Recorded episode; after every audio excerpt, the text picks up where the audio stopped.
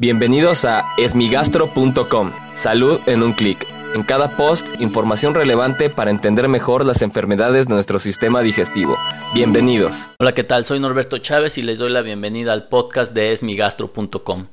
En este podcast les daré respuesta a todas las dudas que tienen sobre las enfermedades del aparato digestivo y como todos los lunes y viernes hablaremos acerca de las enfermedades hepáticas. En esta ocasión es una pregunta que envía Lupita a la página de Facebook y algo que también escuché en la consulta hace unas semanas.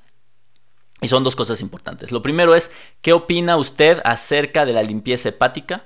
Esta fue la pregunta que hizo Lupita. Y en la consulta algo que me preguntaron y que va relacionado con esto es, ¿qué alimentos son peligrosos para el hígado? Creo que ambas son temáticas muy importantes ya que existen muchos mitos alrededor de ello. Lo primero es acerca de la limpieza hepática. Algo que debemos entender es que en condiciones normales, es decir, sin una enfermedad hepática de base, el hígado no necesita que se le limpie, es decir, su función es eliminar algunos elementos que consumimos, transformarlos y llevarlos a vías de eliminación naturales como puede ser la bilis, pueden ser eh, sustancias que se eliminen a través de la orina, incluso a través de la respiración en forma de gas, etcétera.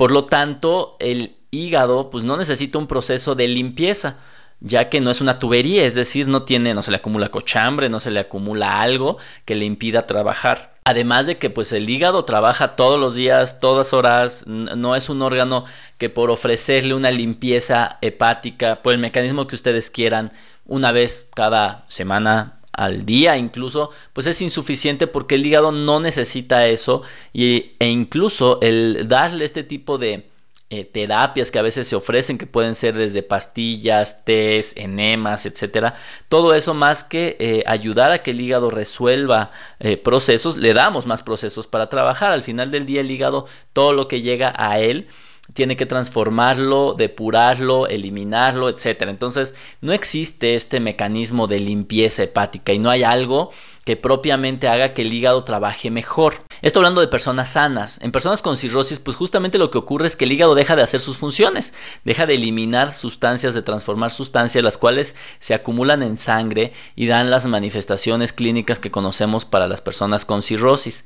Bajo estas circunstancias, pues intentar darle una mayor carga al hígado con una supuesta limpieza, pues más que ayudarlo a que funcione mejor, le estamos eh, dando más elementos para trabajar, para sobrecargarse y evidentemente es poco probable que ayude. Es decir, en resumen, no existen estos procesos de limpieza hepática, no hay nada de evidencia sólida en relación con ello y realmente lo que estamos haciendo es darle más trabajo al hígado. Y en relación con esto, algo que también se ve mucho particularmente cuando van con médicos que no tienen mucha experiencia en el manejo de enfermedades hepáticas, es sobre los medicamentos que pueden ser dañinos para el, hígado. La verdad es que existen pocas cosas que son dañinas para el hígado eh, que se pueden consumir. La más conocida y obvia pues es el consumo de alcohol. Esta sin duda pues se asocia a cirrosis hepática. Entonces digo, tampoco hay que ser un genio para saber que el alcohol debemos de evitarlo y en especial si tenemos problemas hepáticos.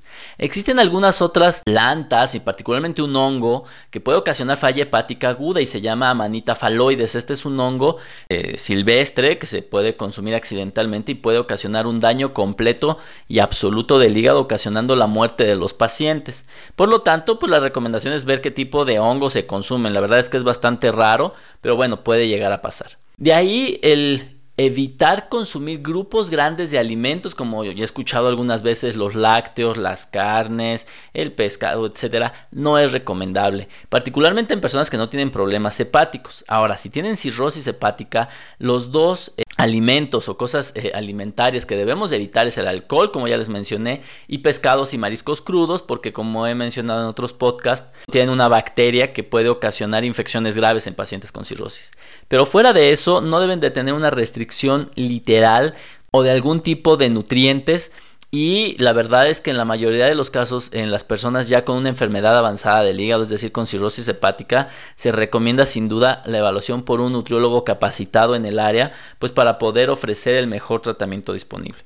Entonces, respondiendo a las dos preguntas, la limpieza hepática realmente no existe, no es un proceso que, exista propiamente. Y de los alimentos peligrosos, creo que podemos eh, eh, frenarlos o delimitarlos claramente en el alcohol y en el eh, pescados y mariscos crudos, particularmente en personas con cirrosis hepática. Muchas gracias a Lupita y a la gente que acude a consulta por hacer estas preguntas. Si tienes alguna duda, te invito a que escuche los episodios previos y si aún tienes algo que no te haya quedado claro, en el sitio web www.esmigastro.com encuentras el formulario a través del cual puedes enviarnos tu pregunta. Si tienes alguna enfermedad hepática o has padecido de encefalopatía hepática, te invito a que descargues el libro en Amazon.